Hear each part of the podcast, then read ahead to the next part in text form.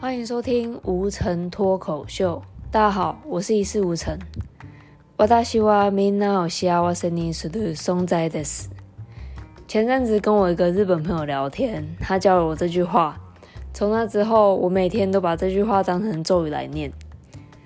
他怎么会突然教我这句话呢？原因是因为他当时跟我说，他喜欢的一个心理师在他的 YouTube 频道里面有分享， 就是当人在批评别人、讲别人八卦或是攻击别人的时候，大脑会出现兴奋，他们会感受到快感，然后会觉得很幸福。